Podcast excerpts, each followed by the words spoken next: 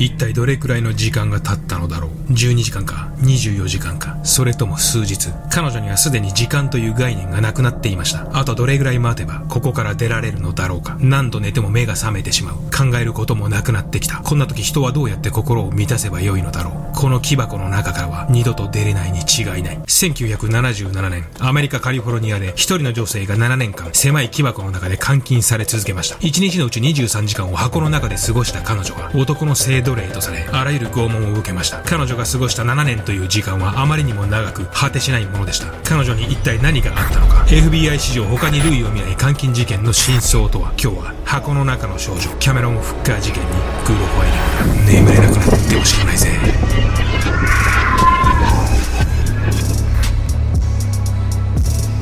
さて今日はキャメロン・フッカー事件です。キャメロン・フッカーとはこの事件の犯人の名前になります。被害者は当時20歳のコリーン・スタン。ある日突然キャメロン・フッカーに拉致されてしまった彼女はその後7年間も監禁生活を送ることになりますがこの事件を他の監禁事件と一線を画するものにしている大きな点はコリーンは監禁期間のほとんどをこの狭い木箱の中で過ごしていたということです。そこは暗く狭い地獄の箱でした。しかしこの事件不可解な点があるのも事実です。この写真は彼女が監禁されてから4年ほど経った。1981年に撮られたものです。楽しそうに笑うコリーンとキャメロン。監禁事件の加害者と被害者が写る幸せそうな一枚の写真。これは一体どういうことでしょう？その裏には驚愕の真実がありました。それでは行ってみましょう。1977年5月19日。その日20歳のコリーン・スタンは自宅のあるオレゴン州から400キロ以上離れた北カリフォルニアの友人宅を目指しヒッチハイクをしていました。この頃カリフォルニア州では女性ヒッチハイカーばかりを狙った連続殺人鬼エド・ケンパーが数年前に逮捕されたばかりでありそれ以降ヒッチハイクの危険性はアメリカ全土に知れ渡っていましたがまだ若く金のないコリーンには400キロ以上もの距離をゼロコストで移動できる。ヒッチハイクは非常に魅力的なものでした。2台の車を見送った後コリーンの前に止まったのは人の良さそうな男が運転する車。車の中を見ると助手席には血のみ子を抱えた女性も乗っている。これなら安心できそうだ。コリーンは家族の車に乗り込みました。忍のみ子を連れた若い男女見ず知らずの相手と車という閉鎖的でプライベートな空間を共にしなければならないとしたらあなたならどういう相手を選ぶでしょうか？トラック運転手スーツを着たビジネスマン若葉マークを貼った免許取り立てのティーンエイジャーそれとも忍のみ子を連れた若い男女。おそらくほとんどのヒッチハイカーがかなりの確率で血のみ子を連れた若い男女を選ぶでしょう。しかし1977年のこの日この瞬間だけはそれは例外だったのです。今目の前にいる血のみ子を抱えた若い男女こそ多くの選択肢の中にある唯一の外れくじだったのです。30分ほど走ると車は突然舗装されていない脇道に入り始めます。コリンが不思議そうな顔をしていると男は車を止めコリンが乗っている後部座席に移り突然ナイフをコリンの首元に突きつけました。声を出すな突如として自分の身に起きた理解できない状況にコリーンの体は硬直しうまく動けません男がコリーンの頭に何かをかぶせますいつの間にかコリーンの視界は真っ暗になり周囲の音は遮断され呼吸さえもままならない。コリーンは自分の身に起きた状況を必死に理解しようとしていました。彼女の頭には木で作られた正方形の箱が被されていたのです。頭部で感じられる一切の感覚を遮断する目的で作られたこの木箱は二重構造になっており、隙間は断熱材で埋められ、蝶つがいで箱をロックすることが可能です。装着すると視界はもちろんのこと、音さえも遮断される。このお手製のヘッドボックスは製材所で働く23歳の男、キャメロン・フッカーの自慢の拷問器具だったのです。視覚と聴覚を失った人間が感じる恐怖は計り知れません。キャメロン・フッカーとその妻ジャニス・フッカーはこの日ハイウェイで獲物を探し、うろついていたのです。血のみ子を抱えハイウェイをうろつく、その夫婦に一体どれほどのヒッチハイカーが警戒心を抱くことができたのでしょうか。そしてこの日からコリンスタンの7年にも及ぶ長い長い悪夢が始まったのです。コリンはキャメロンの自宅の地下室に監禁されました。ヘッドボックスは必要に応じて外されましたが、その時でもコリンは目隠しをされた状態でした。7年の監禁期間を通じて、このヘッドボックスは数百回彼女の頭につけられては外され、その度に彼女を絶望の淵に追いやりました。目隠しとヘッドボックスによる視界の遮断、暗闇に対して無意識に恐怖を感じる人間の本能をキャメロンは狡猾に利用しました。コリンはこの目隠しとヘッドボックスで拉致後、8ヶ月月間は視界がほとんどない状態で生活していました。全裸状態で手錠をつけられパイプから吊るされる。そこでは性的なことはもちろんあらゆる種類の拷問が行われました。革製の鞭はコリーンの体に容赦なく蛇のような傷跡を残しました。拷問が終わると体ごと別の木箱の中に入れられ頭にはヘッドボックスを装着される。排泄さえ自分の意思で行うことができない状態に。人はどれぐらいの期間耐えられるのでしょうか？キャメロンはまるで新しいおもちゃを買ってもらった少年のように。コリーンに対して何時間も何日も様々な形でそれを行い続けました。長い長い時間と暗闇の中、空腹もまたコリーンの精神を蝕んでいきました。一日中食事を与えられないことなどは普通であり、やっとのことでありつけた食事は水とじゃがいものみ、さらに食べれば出したくなるという生理現象もコリーンを苦しめました。人を洗脳し絶対的な服従を求めるならそのためには全ての生理現象を管理すればいい。キャメロン・フッカーという男はそう考えていました。極度の空腹と排泄の制限、相反する生理的欲求を究極的に管理することにより、その歪んだサディスティックな感情を満たしていたのです。キャメロンは日々の仕事をしながら、自宅の地下室で苦しむコリーンの姿を想像し、その欲求不満を解消していたのです。コリーンが拉致されてから数ヶ月が経つ頃には、キャメロン一家の引っ越しに伴い、コリーンの監禁場所も変わってきます。キャメロン一家の新居に地下室はないため、コリーンの監禁場所は地下室から夫婦の寝室のベッド下のスペースになりました。地下室よりかは少しはマシになった。そうコリーンが安堵したのもつかの間、ベッドの下に用意されていたのは棺桶のような大きな木箱でした。この日から1日23時間、コリーンはこの木箱の中に監禁され続けたのです。本当の地獄はここから始まったのです。およそ人とは思えないキャメロン・フッカーとその妻ジャニス・フッカー。一体このキャメロンという男と妻のジャニスはどんな夫婦だったのでしょう？ここら辺でコリーンがキャメロンに連れ去られる4年前の1973年に時間を戻してみましょう。そこにはキャメロンとジャニスの過去とコリーンの前に犠牲となっていた一人の少女の存在がありました。1973年、当時19歳のキャメロンと出会った15歳のジャニスは彼に惹かれ、二人はそのまま付き合うようになりますが、ほどなくしてキャメロンはジャニスにある頼み事をするようになります。人気のない森で木に吊るされ、鞭で撃たれてくれないか。当時キャメロンはハードコア雑誌にどっぷりとハマり、その世界に魅了されていたのです。後から考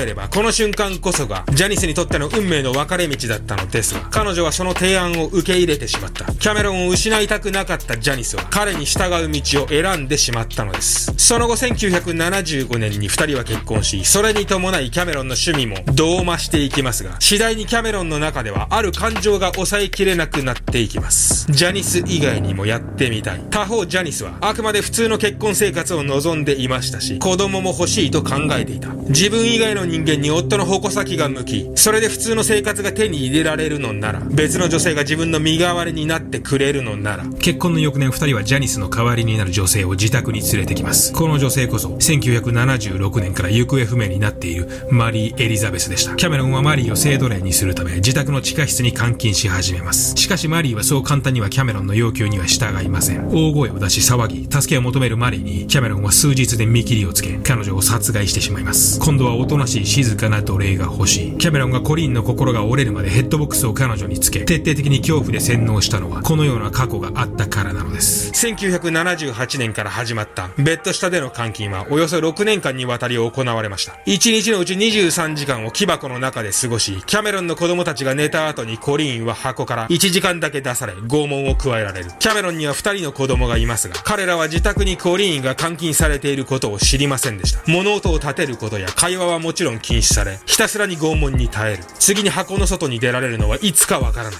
10時間後、12時間後、それとも1日後。終わりのない暗闇は、コリーンの中から時間という概念をなくしました。後にコリーンは木箱の中に閉じ込められている間、自分が何を考えていたかにつき、こう話しています。心の中でどこにでも行けることを学びました。現実から自分を切り離して別の場所に行けばいいんです。どこか楽しいところ、大好きな人たちがいるところ、キャメロンお手製の木箱の中の気温は、夏場には38度にもなりました。排泄は木箱の中に置かれた容器でするしかありませんでした。音を立てないように体勢を変え、体をひねり、なんとか用を足すコリーンの姿は想像しただけで胸が詰まります。後の裁判ではこの木箱の中での排泄が可能だったのかが再現されましたが、それは健康な大人がなんとか体を限界までねじり、やっとできる程度だったと言います。ます。そしてこの棺桶型の木箱での監禁が始まった頃から、キャメロンは次のステップに進みます。それは、コリンをある程度の自由意志を持った奴隷にすること。このまま一生この監禁状態を続けることができないことは、キャメロンも分かっていました。いつかこの状態は限界が来る。一般的なリンチ監禁事例では、被害者はこのタイミングで殺害されるパターンが多いかと思いますが、キャメロン復活の場合は違いました。